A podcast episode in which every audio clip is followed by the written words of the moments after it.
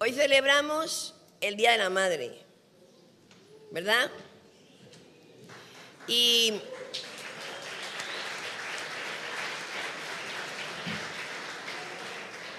es importante que nosotros entendamos que cuando venimos al Señor necesitamos restaurar conceptos que están equivocados en nuestras vidas. Muchas veces ponemos a la madre en un sitio muy alto y al padre en cualquier sitio. En otras culturas se pone al padre muy alto y a la mujer muy baja. Pero ¿qué es lo que quiere Dios? En realidad Dios lo que quiere es que nosotros, cuando le conocemos, podamos entender qué es una familia y podamos entender y comprender, porque a veces lo entendemos, pero no llega a lo profundo de nuestro corazón. Él quiere formar una familia, porque Él tiene un diseño para nosotros y para la sociedad. Y por lo tanto, lo primero que Dios hace es que dice, yo necesito escoger una persona, una pareja, para hacer una familia. Y si hay muchas crisis personales en nuestras vidas de adultos, de niños, de adolescentes, el 99% de nuestra conducta adulta tiene que ver con la crianza nuestra entre los cero, que fui concebido, y los siete, ocho años. Somos cemento fresco. Así que no busquemos tanto el momento en el que estamos viviendo, sino busquemos qué área de mi vida quedó dañada en mi concepción, en mi nacimiento y en mis primeros años. Dios dice, voy a escoger a un hombre y da una promesa.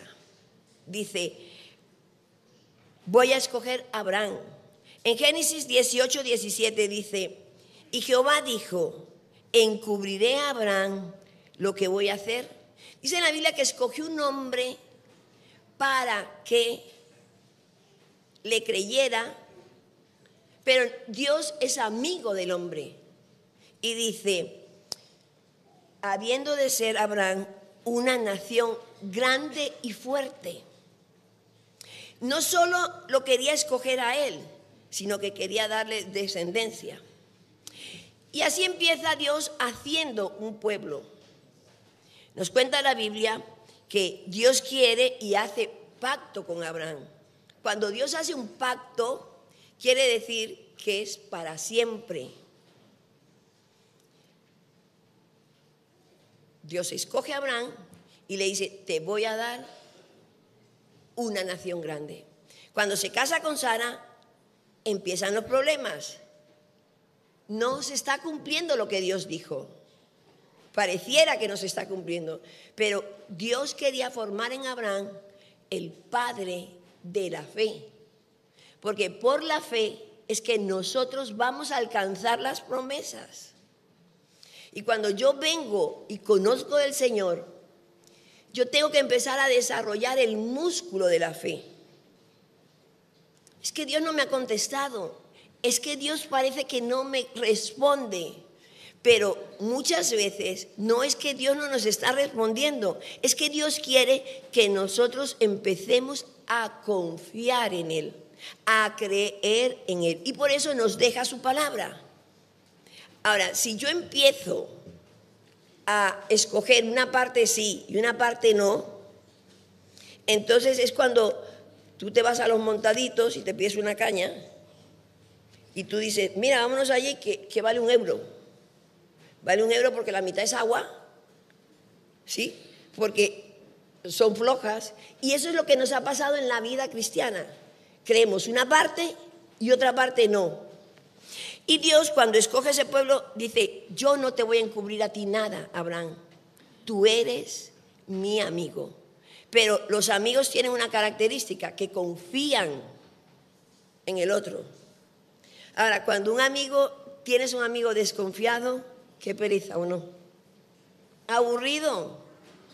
¿Por qué? Porque ya empieza mal rollo.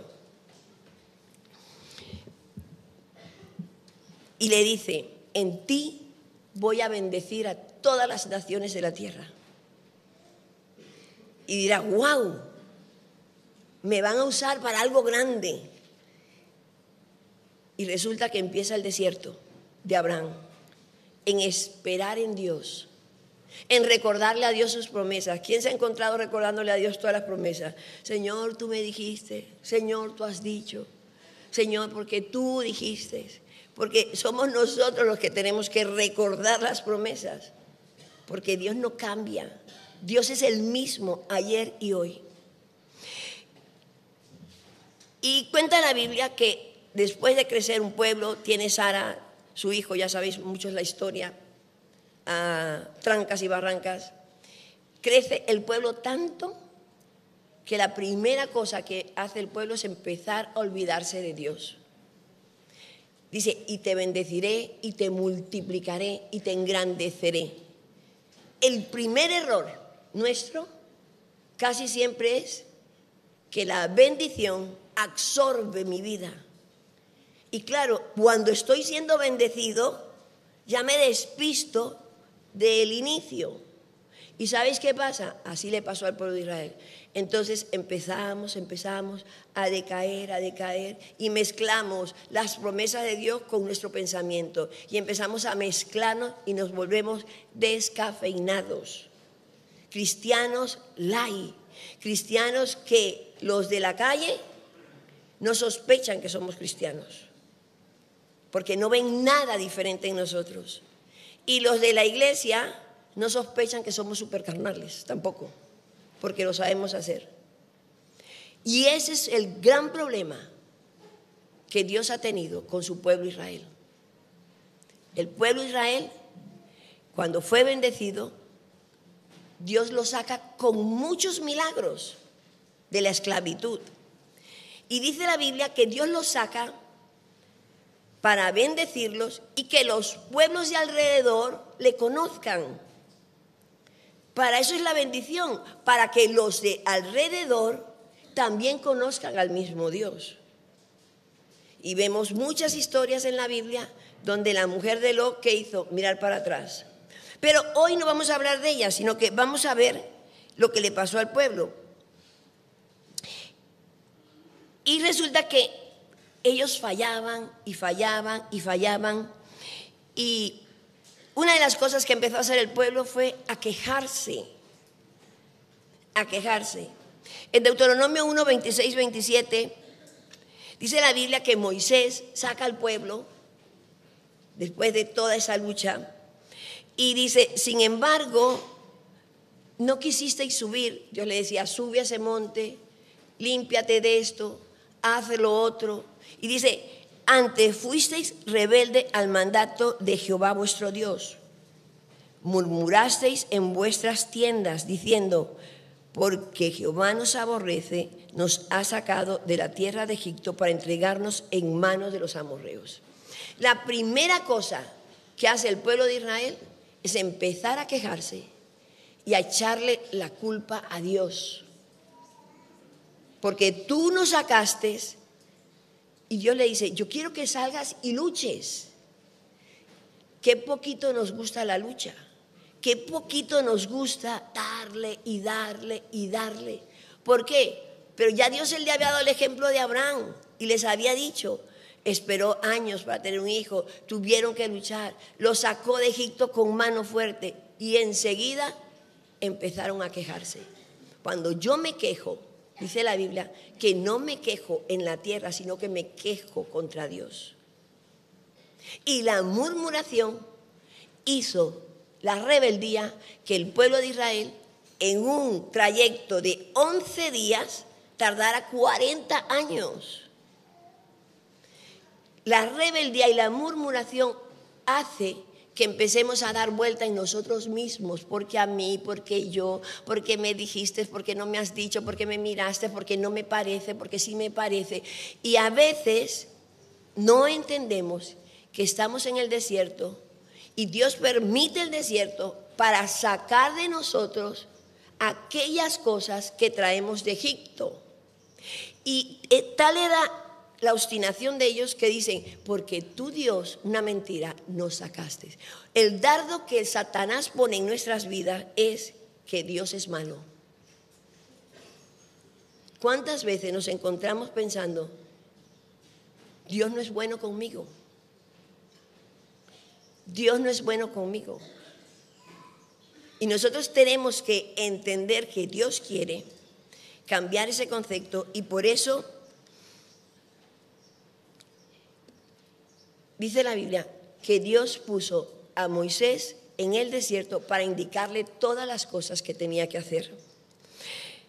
La segunda cosa que el Señor les hizo en el pueblo de Israel dice que les da dirección, pero les advierte lo que no tienen que hacer y lo que tienen que hacer. En Deuteronomio 4, 9 al 10, por tanto, guárdate y guarda tu alma con diligencia para que no te olvides de las cosas que tus ojos han visto. Se nos olvida todos los beneficios que Dios nos da. Y eso se llama ingratitud. Se nos olvida quien nos hace favores. Y cuando cae en un detalle, porque somos humanos, realzan el detalle porque tú hiciste esto y esto y esto. ¿Qué tal si Dios por un minuto saca los pecados nuestros para que lo vean cinco personas? Y ojalá no sean chismosos, porque si cae en manos de unos que yo conozco, y nosotros estamos todo el tiempo como el pueblo de Israel, viendo los pecados de los demás y no vemos los nuestros ni se aparten de tu corazón todos los días de tu vida. Ahora, todos los días de tu vida, ¿sabéis cuánto es? Todos los días. No el domingo. Ah, vamos a la iglesia, entonces vamos al armario de las cuatro ropas bonitas, porque es para el Señor. No, no es eso. La idea es que en mi corazón, todos los días, y dice, antes bien, las enseñarás a tus hijos. Ahí empieza la tarea. Moisés diciéndole al pueblo, le tienes que enseñar a tus hijos, tú o el colegio. Y dice, y a los hijos de tus hijos, a los nietos. El día que estuviste delante de Jehová tu Dios en Oré, cuando Jehová me dijo, reúne al pueblo para que yo les haga oír mis palabras, las cuales aprenderán para temerme todos los días que vivieren sobre la tierra y las enseñarás a tus hijos. Quiere decir que ya Dios tiene en mente ya no solo a Abraham, sino a los hijos. Y ya no solo a una segunda generación, sino a una tercera generación. Dios quería un pueblo, una nación por eso el Señor los saca al desierto y les arranca el desierto del corazón. Porque ellos querían salir porque estaban esclavos. Venimos al Señor, Señor, yo me siento esclavo en el mundo, yo tengo muchas cargas, no puedo dormir, si puedo dormir, tengo aflicción, vengo a ti. Y ya cuando me empiezo a poner bien, empiezo a coger cositas del mundo. Esta me gusta, esta me gusta otro poquito, esta me gusta otro poquito y resulta que ya empiezo a vivir en una doble vida. Y de hecho la Biblia dice que Dios quiere un pueblo apartado, diferente, que se note que es diferente, para bendecirnos, para que sean fuertes, para que otras naciones le conozcan. Eso es lo que hace el desierto en nuestras vidas. Cuando yo paso por el desierto, en el desierto hay calor, ¿Quiénes han estado en el desierto con nosotros en Israel? Horrible el calor. Después, por la noche, ¿quién ha subido a aquel monte que no sé cómo se llamaba, porque no era el Sinaí? Hacía frío de noche, calor de día, sequedad, no había agua. Cuando nosotros nos íbamos a subir a ese monte, que no era el Sinaí, que era una cosa parecida, nos dieron una cajita de comida. ¿Quién fue a ese viaje? Y no soltábamos la cajita de comida ni para atrás. Sí, ¿vosotros sabéis lo que comemos en Israel? Pero no sé qué nos pasó a las una de la mañana con la cajita. Eh, María, te ríes porque llevaste la cajita. Y la cajita tenía un pepino, un tomate. Qué cosa tan horrible. Y no soltábamos la cajita. Por si nos daba hambre. Estoy hablando de la una de la mañana. Ya habíamos cenado a las nueve. Cenado, ¿eh? ¿Sabéis lo que estoy diciendo? No? Aquellos, eh, aquellos platos. Pollo, pescado, todo lo que ponen. En el camino era tan agotador. Pasaban los camellos oliendo a todo. A todo empujaban toda el, todo el excremento por todos los sitios. Iba un paisanito sin nada, con una bata larga y una... Y él, iba ligero y nosotros todos con la cajita, con el abrigo, por si acaso, con, con a tipo ciudad. Cuando llegábamos por la mitad, mirabas para atrás y casi nadie tenía la cajita. La habíamos tirado. Era tan agotador todo que íbamos dejando todo en el camino. Porque eso es lo que hace el desierto empieza a quitarle importancia al pepino, al tomate y a la servilleta. No sé qué más había, yo sé que era, ni un, ni un yogur había. Pero cuando llegamos a la mitad del camino, aquello estaba lleno de moscas. ¿Quién iba a comer una cosa horrible con moscas? Y entonces no sé qué, me dice Mari Carmen, no sé quién se quedó en un descampado que es una cafetería. Y yo dije, yo hasta la cafetería llego. Cuando llegamos en la mitad del camino, eso no era cafetería, eran unas tablas para sentarse. Y un paisanito con un café, que solo de verle las manos, ya te daba asco el café. Olor, suciedad, calor. El desierto es horrible. Y muchas veces nosotros estamos viviendo desiertos en nuestras vidas. Y en vez de soltar todo, nos tiramos el desierto con muchas cosas por si acaso. Y Dios quiere llevarnos a otra cosa. Dios quiere llevarnos a otra cosa. La tercera cosa es que Dios es un Dios de generaciones. ¿Qué es lo que Dios quiere con las generaciones? Que teman al Señor nuestro Dios, guardando sus estatutos, sus mandamientos que yo te mando tú, tu hijo y el hijo de tu hijo, otra vez todos los días de tu vida, para que tus días sean prolongados.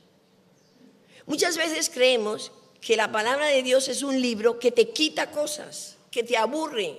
Y la palabra de Dios lo que hace es que te asegura que el final que vas a tener de tus días son vidas prolongadas, vidas aseguradas, vidas guardadas en el Señor. No te dice que no tengas problemas, te dice que estás con Él.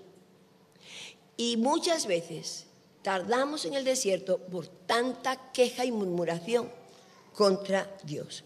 ¿Cuáles son los requisitos? Deuteronomio 8.1. Cuídate, no te olvides, cuídate de poner por obras todo mandamientos que yo te ordeno hoy, para que viváis y seáis multiplicados, y entréis y poseáis la tierra que Jehová, tu, Jehová prometió con juramento a vuestros padres. Dios está empeñado en cuidar la familia. Es Dios el que quiere cuidar la familia. Y dice, Cuídate, el 13-14, de no olvidarte de Jehová tu Dios. Cuando yo me olvido del Señor, cuando el Señor no es lo primero en mi vida, ya empieza una línea pequeñita a desviarse. Nadie se desvía el primer día.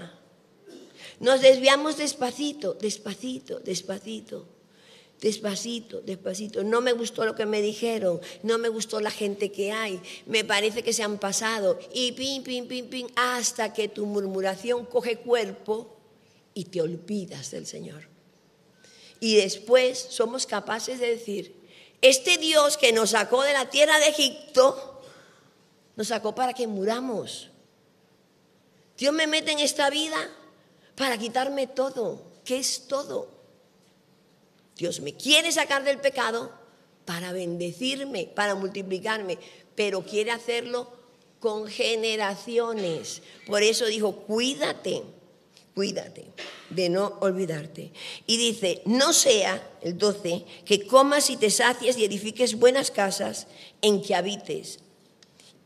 Que Dios empiece a darte cositas y tus vacas, tus ovejas se aumenten y la plata y el oro se te multipliquen y vengas buen trabajo y tengas familia y todo se te aumente y se enorgullezca tu corazón. Cuando Dios me bendice, no es que yo me vuelvo orgulloso, es que el orgullo que tengo sale y empiezo a creer como yo valgo, como soy rápida para esto, soy rápida para los negocios, soy rápida para trabajar, soy un as, por eso Dios me usó a mí. Por eso Dios me escogió. Dios no tenía a nadie que escoger y, pensó, uy, te voy a dar a ti todo esto. Cuídate de que no se enorgullezca tu corazón. Porque cuando el corazón empieza a enorgullecerse, dice la Biblia que el orgullo empezó, ¿sabéis dónde? En el cielo. Y Dios no perdonó a Satanás no perdonó a Satanás y le dijo, tú para la tierra con los tuyos. Y entonces, ¿nosotros sí nos vamos a salvar? Ingenuo de nosotros. Pero él dice, y te olvides de Jehová tu Dios que te sacó de la tierra de Egipto de servidumbre.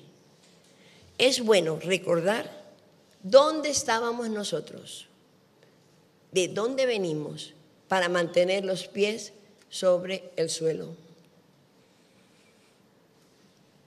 Dios escoge una familia y le dice, dile a tus hijos en las paredes, en las puertas, en el levantarte, en el acostarte, no en la iglesia, en tu casa, en mi casa, en el andar. El Señor dice, yo quiero que tú edifiques una nación, un pueblo, una familia. Y dice, y recuérdales todos los días. Y recuérdale todos los mandamientos. dice, pero bueno, entonces todo lo hago mal. No, eso lo estás haciendo mal. Porque a veces dicen, entonces todo lo hago mal. No, no haces todo mal. Os contestan así vuestros hijos. Pues yo todo lo hago mal, pues yo soy muy malo, pues yo soy esto, yo soy lo otro. O nos contestáis a nosotros. Ojito. Entonces, no vale nada. Sí, otro vale. Pero mientras tanto no arreglemos lo que no es, no va a funcionar.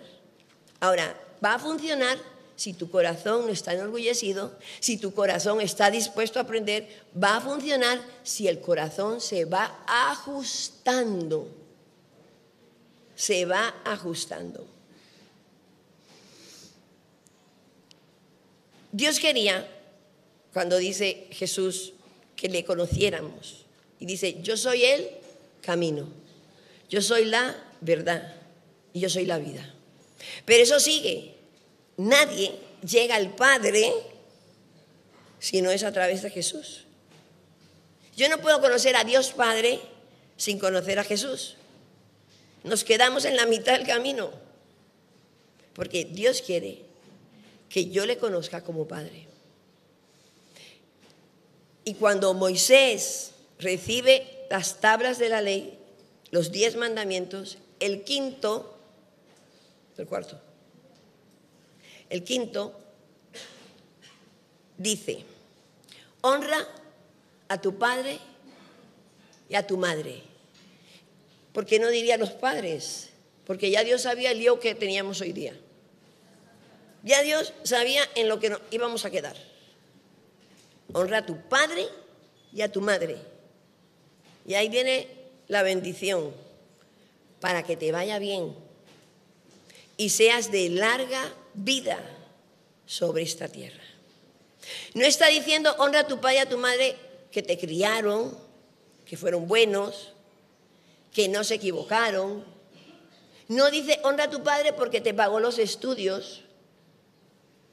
Y lamentablemente nos cuesta concentrarnos en Dios por la imagen que tenemos, pobre, equivocada, mala o regular de nuestros padres. nos cuesta porque muchas veces no sabemos lo que es un papá correctamente. Y viene a nuestro corazón una lucha constante de entender como el pueblo de Israel, ¿por qué me sacaste de Egipto? Quejarnos y quejarnos. Y lo que no entendemos, que la murmuración es pecado.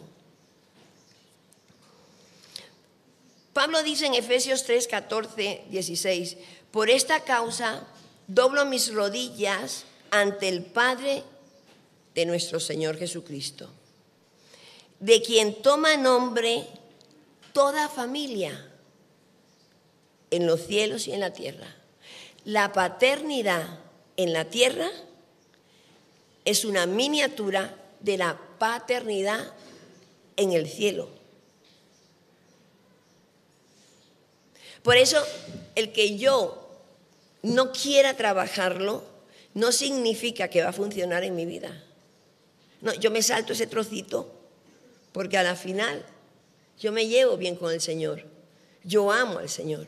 Pero la Biblia me dice que toma nombre toda familia, todas las familias, dice, en los cielos y en la tierra, para que os dé conforme a las riquezas de sus glorias la imagen de papá y mamá en la tierra tiene que ser la imagen de Dios. Y por eso Dios pone jerarquía, pone el padre como cabeza y pone a la madre como ayuda idónea.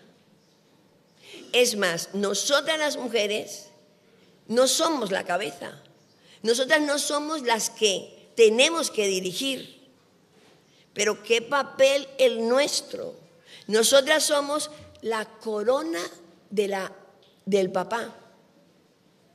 Quiere decir que el hombre es el rey, el jefe, y la diferencia de un jefe a otro jefe es el tipo de corona. ¿Quién vio ayer lo de la corona?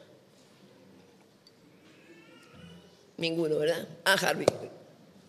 Entonces, allí se veían las jerarquías. Yo la tengo que ver ahora en despacio se veían las jerarquías humanas. Y muchas veces nosotras, porque la Biblia dice, mujeres, sujetaos a vuestros maridos, porque nosotras somos rebeldes y mandonas. Pero al hombre no le dice, sujétate a tu mujer, sino le dice, ama a tu mujer, porque el hombre es áspero, es poco afectivo, porque el hombre tiene menos cuadrados en la cabeza, menos separaciones. Puede tener en su cabeza 10 cosas y nosotras 380, 90. Sí, nosotras podemos estar en 4 o 5 cosas, pero no porque somos más listas, no, es porque es el diseño de Dios para nosotros. Yo he tenido que parar de hacer todas esas cosas porque le escribo a uno, le contesto a otro, le digo a otro, le dice al otro, pero ¿de qué me estás hablando si no, si no estamos hablando de esto? el móvil me ha dañado a mí un poco la cabeza porque estoy con cuatro conversaciones tranquilamente y tenemos que aprender qué quiere Dios de los varones, de los hombres y qué quiere de las mujeres. Y la familia está sufriendo tanto, tanto porque los roles están cambiando. Y es tal el extremo que estamos llegando que la Biblia dice, tenemos que entender cuál es la función de un padre y cuál es la función de una madre.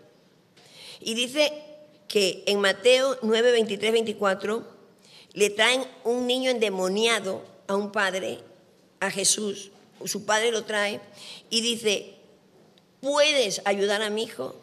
Y entonces Jesús le dijo, si puedes creer, al que cree, todo le es posible. E inmediatamente el padre del muchacho clamó y dijo, creo, ayuda a mi incredulidad. La fe de un padre puede cambiar la vida de un hijo. No es solamente mantener a los hijos, es darle fe. Jesús fue quien representó la vida del Padre. Yo no hago nada que no me haya sido dado de mi Padre. Yo no hago nada por mí mismo. Jesús me lleva al Padre. Y aquí dice que el Padre clamó por el Hijo, porque nosotros los padres hoy día hemos equivocado el rol y lo que nos dedicamos es a darle complacencia a nuestros hijos. Zapatillas, zapatillas, zapatillas. Y en otros países lo que muchas veces se hace es, crece rápido para que me mantengas. Empezamos a cambiar los roles de nuestra vida y después decimos, pero Señor, si yo voy, yo oro, yo hago todo, pero ¿dónde están los roles? Estás haciendo lo que te dije, no te olvides, no te olvides. Y si vamos a Deuteronomio, es la historia del pueblo de Israel, que constantemente ellos se quejaban y murmuraban porque querían cambiar los roles de Dios. Hechos 16:31. Ellos dijeron, creen al Señor Jesucristo y serás salvo tú y tu casa. ¿Os acordáis de Filipo? Que estaban encarcelados y el que estaba encargado de la cárcel se iba a suicidar porque hubo un temblor y Jesús le dice, eh, Pablo le dice, creen en el Señor Jesucristo, le da autoridad al Padre para que su fe sea trasladada al Hijo. Pero si el papá o el padre no lo está haciendo como la Biblia dice, ¿qué le va a trasladar? Y a veces nosotros estamos mucho tiempo orando y orando y orando, pero padres tenemos que cambiar varias cosas para que nuestra fe sea transmitida. ¿Estáis ahí o no? Porque todo es, este hijo, estos hijos, nosotros tenemos los radicales. Mira, en el verano le grabé la conversación a una niña, creo que lo he contado porque me quedé asombrada. Yo las tengo, las mismas zapatillas, y las tengo en casa. Y yo la veía allá en el redil dando vueltas con las zapatillas. Y dice que esta zapatilla me la dio mi padre y yo no las quería. Papá, me he portado mal, no he aprobado no las quiero, castígame. Y yo grabándole, porque es que no daba crédito a lo que estaba oyendo. Dice, no me las merezco. Pero bueno, mi mamá dice que no me las dé y mi papá dice, es lo único que tengo, una hija. ¿Qué quiero decir con esto? Que le está proveyendo de algo y le está dañando la fe por no hacerlo a la manera de Dios. Y no quiero decir que no le des las zapatillas, ojito, ¿me estáis entendiendo o no? Sino que tanta complacencia va a llegar un día que no tienes para comprarle un avión. Y cuando esos niños pequeños van al supermercado y compran un chicle y le compro el chicle, no para que se calle, y cómprame esto para que se calle, y cómprame, y, y la madre para que no haga el desastre, le compra de todo. Claro, cuando se casa, el otro o la otra dirá, trabaja, no tengo por qué estar manteniendo y complaciendo en todo. Y ya empiezan los hogares a, porque no estamos trabajando el corazón lleno de gratitud. No estamos trabajando un corazón conectado con el papá. Y yo he llegado a oír madres que me dicen, es que a mí mi marido no me da nada. Y yo veo todo lo que tiene y digo, claro, entiende por amor complacencia. No entiende un corazón que busca al Señor, que ame al Señor.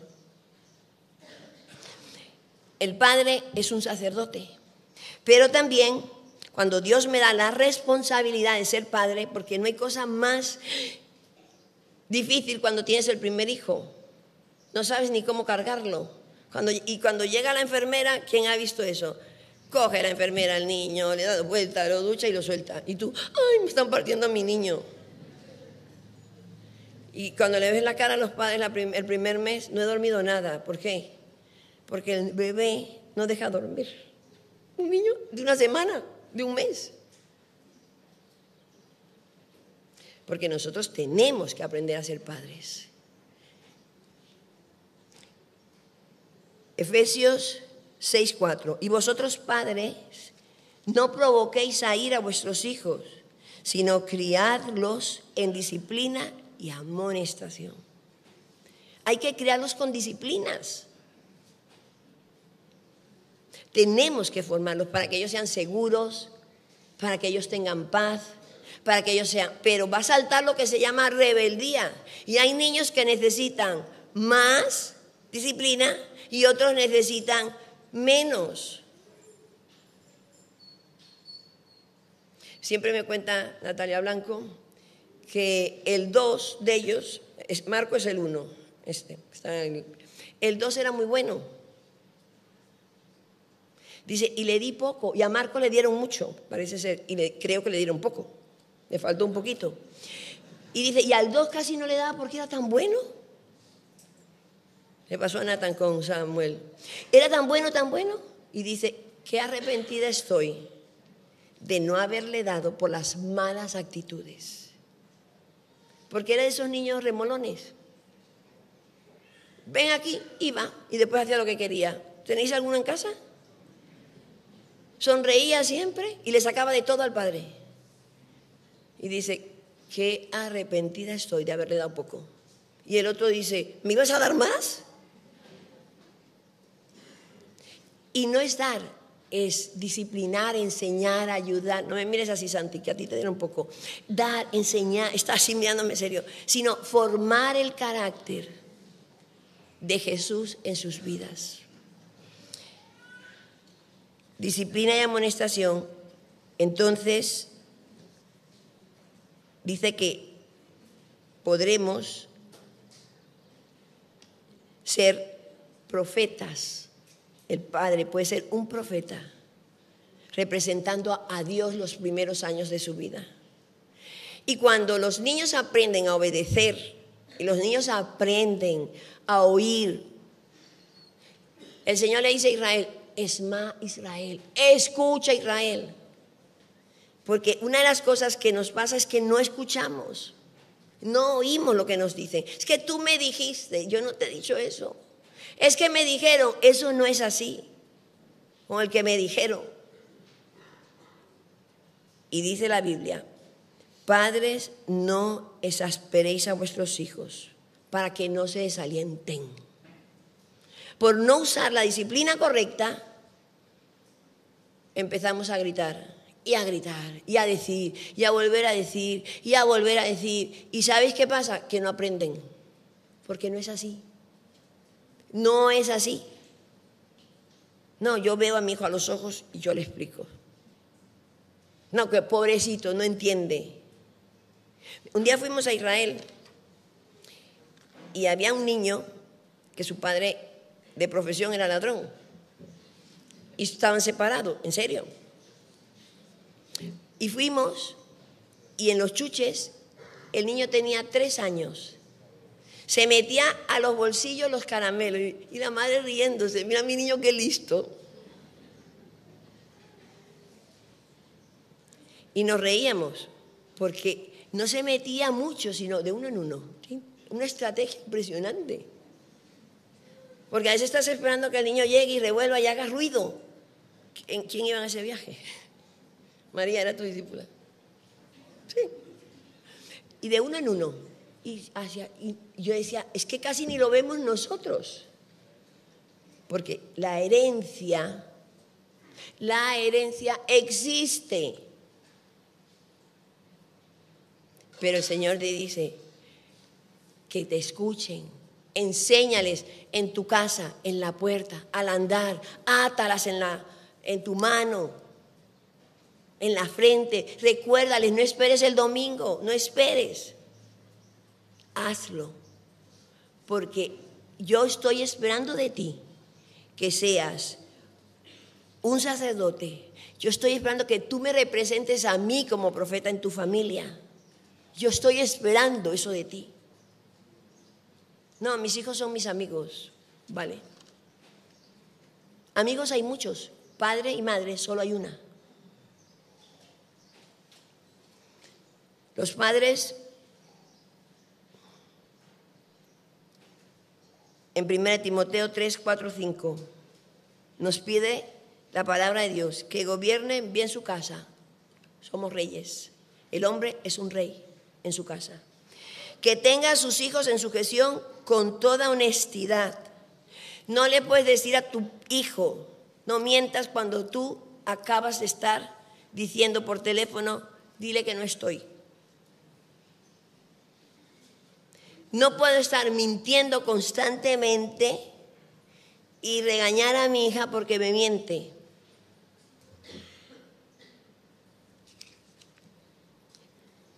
Que gobierne bien sus casas, que sus hijos estén en su gestión. Mira, el rol cambiado es que ahora mandan los hijos. Y nosotros queremos ayudaros porque entendemos que en este momento en el que estamos viviendo es muy difícil. Pero si el Señor permite que vivamos, quiere decir que es posible. Para eso nos dejó el Espíritu Santo. No os dejaré solos. Espíritu Santo, ¿qué hago? Espíritu de Dios, ¿qué hacemos? Espíritu Santo, ayúdanos. No, es que yo no quiero parecer. Espíritu de Dios, ¿qué hacemos? Esa crisis que hay tan fuerte. Y nosotros en Alemania nos ponemos muy tristes porque salimos a evangelizar todos los sábados. En Alemania hacemos de todo, llamamos, buscamos y nada. Pero empezamos con las guarderías y a medida que pasa el tiempo entiendo que Dios quiere que recuperemos una generación.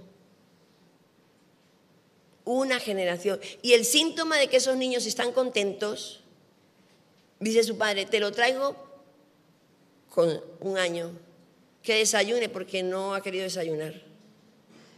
Un niño de un año. Bueno, a ver si le enseñas a dormir bien, porque conmigo no duerme bien. ¿Estáis ahí, no? Y los niños el sábado y el domingo, ¿sabéis lo que hacen? Van a la puerta a recoger la mochila. Con un año, con un año y medio, porque quieren ir a la guardería. Porque donde hay disciplina, hay orden, hay límites, hay paz y hay amor. ¿Cuántos de nosotros si nos hubiesen ayudado hubiéramos terminado la carrera? Ayudado digo, si el primer día que llegamos con los ojos rojos, después con los ojos rojos, y le dijimos, a es que no, que, que, tengo alergia, que tengo alergia, te hubieran reventado, no estarías enganchado a varias cosas que estamos enganchados. Digo que estáis. ¿Qué tal?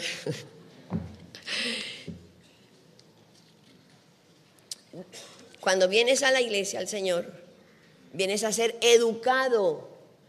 Y claro, el rebote que tenías que haber cogido de cuatro años, lo coges de cuarenta. Obedeced hijos, obedece a vuestros pastores. Y te voy a hacer esto, pues no quiero. Un rebote de cuatro años y tim, pum, pero ya no podemos sacar la vara. Yo he venido aquí para estar bien, no para que me manden. Y es verdad. Pero dice la Biblia, obedeced a vuestros pastores, porque ellos han de dar cuenta. Encima, tenemos que dar cuenta por vosotros. A ver si lo hacemos bien o mal. ¿Y quién tiene hijos que tiene que estar constantemente diciéndole cosas? ¿A que da mucha pereza? ¿A que prefieres, te haces la vista gorda para no darle? ¿A que miras para otro lado diciendo, ay, qué calor hace? Pero el Señor dice que si nosotros nos confrontamos con la palabra de Dios, y me dio mucha tristeza la vida de Moisés. ¿Sabéis cuántos años se aguantó Moisés con su pueblo? 40. Y Moisés fue bueno, con el pueblo. Un día Dios lo iba a destruir y clamó por el pueblo, no lo destruyas. Pero al final Dios le dijo, estaba tan harto Moisés, los 40 años, padres, solo lleváis 18 años, 20 años, porque enseguida se vuelan. Es que no aguanto las normas de mi casa, me voy. Ah, eso sí, traigo la ropa para que me la laven. Ah, vengo a comer los el domingo. ¿Qué me llevo? Abren la nevera y se llevan de todo. Ay, si les va mal, al año vuelven. Mamá, he vuelto. ¿Por qué? Porque te echo de menos. Mentira. Bueno, no sé. Es importante entender lo que le pasó a Moisés. Dice que Dios le dijo, háblale a la roca. Ya Dios les había sacado con los milagros, ¿acordáis? Dios ya le había multiplicado. Tenían hambre y les dio maná. Tenían esto y les dio esto. Eh, querían agua y les dio. Querían codorniz y les dio codorniz. ¿Os acordáis de esa historia? Y de repente volvieron a revelarse todo el pueblo. Ya no eran 40, ya no eran mil, ya no eran 12 mil, ya eran ciento. Porque dice, los voy a dividir por grupos. Y le dice Dios, háblale a la roca. Y Moisés estaba tan harto que cogió y le dio un golpecito. Y yo digo, pero Señor, ¿cómo se te ocurre no perdonarlo? En Apocalipsis dice que Moisés era el que recibió la palabra de Dios y no podía. Dice, el que añade o quita una tilde sea maldito. Por eso Dios mandó a Jesús, que no pecó, que fue a la cruz, y entonces en Jesús yo puedo llegar al Padre. En Jesús yo puedo llegar a conocer. Y claro, ya entiendo por qué Moisés no entró. Porque hace falta Espíritu Santo. Hace falta tener al Señor 24 horas. Siete días a la semana, todos los días, le dijo al pueblo de Israel. Enséñale todos los estatutos. Enséñale toda mi palabra. Todo yo, todo yo, todo yo. Ahora, ¿por qué Dios escogió a Abraham? Escoge Dios a Abraham. Mira lo que dice Génesis 18, 19. Porque yo sé que mandará a sus hijos y a su casa después de sí. Yo sé que Abraham sí mandará a sus hijos y después a la siguiente generación. Que guarden el camino del Señor, de Yahweh, haciendo justicia y juicio para que haga venir Jehová sobre Abraham lo que ha hablado acerca de él. Dios es muy celoso con la rebeldía, muy celoso. Deuteronomio 21, 18 dice a los rebeldes, si alguno tuviera un hijo contumaz y rebelde, que no obedeciera a la voz de su padre ni a la voz de su madre, habiéndole castigado, no les obedeciere, dice que será maldito. Sobre la rebeldía, ¿por qué? Porque la rebeldía del pueblo de Israel, que era idolatría, murmuración, queja, y a veces la iglesia venimos, estamos, pero el corazón no está con el Señor.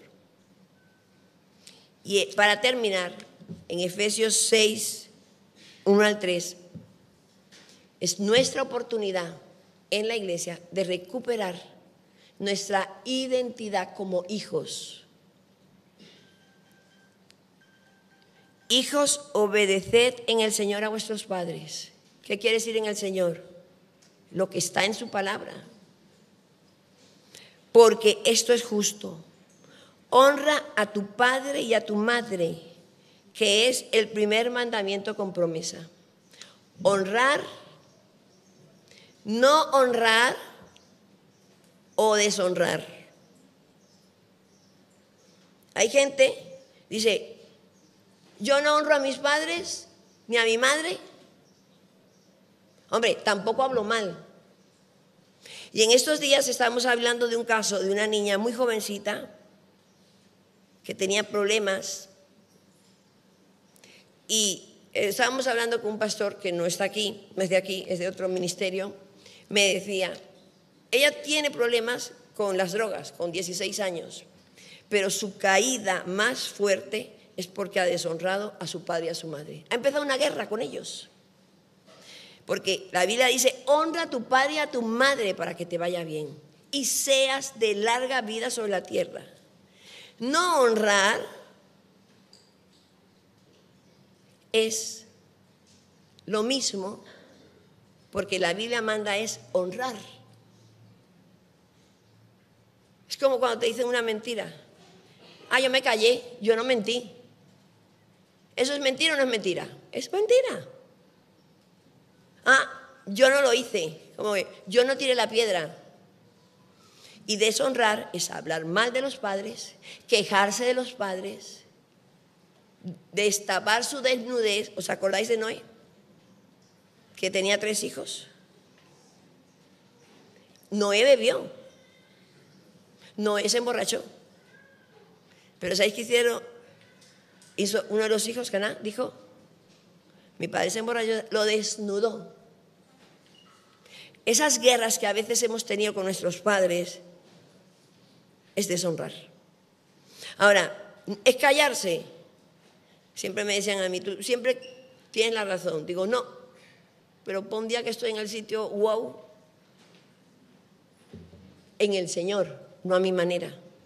Una de las cosas que el pueblo de Israel quería hacer es a mi manera. Y a mi manera es no honrar y deshonrar a Dios. Si yo quiero conocer a Dios como papá, todo lo que atares en la tierra será atado en el cielo. Tengo que arreglarlo en la tierra para que sea arreglado en el cielo. Tengo que amar a mi padre y a mi madre. En este día Dios sabía lo que hacía. Tengo que amar, honrar, porque si no es una de las maldiciones que esta generación tiene por la falta de obediencia. Y en los colegios ya no aguantan a nuestros hijos. Es una pena, me han llamado al colegio, me han llamado al colegio. Y qué, rápido decimos, que el profesor no lo quiere, que el profesor es malo, que ta, ta, ta. Y aquí, que le tienen manía a mi hijo. Y es verdad, le tienen manía. A una persona que está tocando las narices todo el día, ¿quién no le va a tener manía? Y no es que te estoy dando la razón, es que padres, dice, Dios nos ha dado el sacerdocio para levantar una nación santa, un pueblo santo. Que tu amiguito y tu amiguita son diferentes, no pasa nada. Somos un pueblo diferente, adquirido por Dios, por la sangre de Jesucristo. Somos diferentes, raros, pues sí, pero seremos bendecidos. No se nace bendecido. Para que te vaya bien, seas de larga vida sobre la tierra y todo lo que hagas prosperará. ¿Qué dijo Josué? Yo en mi casa serviremos a Jehová. Y me imagino que los hijos, porque tú lo digas. Y me imagino que Josué se dio la vuelta y dijo, porque yo lo he dicho. ¿Qué pasa? ¿Os acordáis cuando a nosotros nos decían antes, en esta casa se hace lo que yo digo? Ahora es al revés. Los hijos dicen, eres un antiguo, haz lo que yo digo. Qué serios estamos. ¿Eh? ¿Qué te parece? ¿Te anda poco, cariño? Vamos a orar. Primero, a pedirle perdón al Señor, porque hemos estado en ignorancia muchos años, porque se nos olvidó. Dile a tus hijos en la puerta, en las paredes. Hay gente que me dice, yo dejo a mi hijo que haga lo que quiere y que sea, que escoja cuando quiera. Ahora, eso sí, es para ponerse los guantes todo el día. ¿A que sí? Estamos con los guantes todo el día puestos. Señor, hoy queremos arrepentirnos de las veces que no hemos honrado a nuestros padres. Perdónanos porque han pasado años y hemos criticado a nuestros padres porque las debilidades se ven, porque somos humanos. Perdona porque no entendí porque mi padre hacía ciertas cosas, pero hoy me arrepiento. Perdóname porque no entendí cuando mi madre hacía ciertas cosas. Perdóname porque he murmurado y he juzgado. Perdóname, Señor, si soy padre, por no haber hecho tu palabra, por no haber disciplinado a mi hijo y ponerle límites y haberme cansado. Perdónanos, Señor. Perdónanos porque no hemos honrado tu nombre como Padre. Porque cuando me quejo de otras cosas, me estoy quejando de ti. Perdóname por el orgullo. Porque cuando tú me has bendecido, se me olvidó de dónde salí. No te olvides, cuando yo te bendiga, no te vuelvas en contra del que te bendijo. Perdóname, Señor, perdónanos, perdóname porque me sacaste de Egipto, me sacaste de aquel hueco que estaba y enseguida llegué a un poquito de bendición a quejarme. Perdóname cuando he hablado de mis pastores, porque tú has dicho que ellos están para cuidar la grey. Perdóname cuando he dicho, porque ellos, porque hacen esto, porque hacen lo otro. Perdónanos, Señor, porque me he olvidado que me escogiste para ser sacerdote en mi casa, para ser profeta para mis hijos, para ser rey, gobernar, no para que me estén sirviendo, sino para yo servirles como rey. Perdónanos Dios porque las cosas han salido mal, no por tu palabra. Y tú Jesús has venido a ser un ejemplo de un hijo obediente. Perdónanos cuando nos hemos cansado en la tarea. Y en esta mañana, Señor, queremos entregarnos a ti de corazón. Decirte que nos des la oportunidad de disciplinar a nuestros hijos en amonestación, en amor, no cansarnos. Porque Señor, entonces yo le estoy dañando la vida a mi hijo, porque él no está obedeciendo, él no me está honrando, él no está siguiendo tus caminos, porque yo no he sabido ser el padre que ellos necesitaban. Señor, nos arrepentimos de no haber sido buenos padres, de no ser buenos hijos. Y te decimos, Dios, danos una oportunidad. Espíritu Santo, ven. Tú quedaste en la tierra y yo te he olvidado. Yo te he olvidado. Se me ha olvidado lo que me mandaste. Y si yo soy padre, yo sé lo difícil que es. Entonces, entiende a tus pastores. Todo lo puedo en Cristo que me fortalece. Las veces que haga falta, Señor, me volveré a ti. Me humillaré y te diré, santo, bueno, fiel, misericordioso, generoso. No me voy a quejar de mis hijos. No me voy a quejar de mis padres.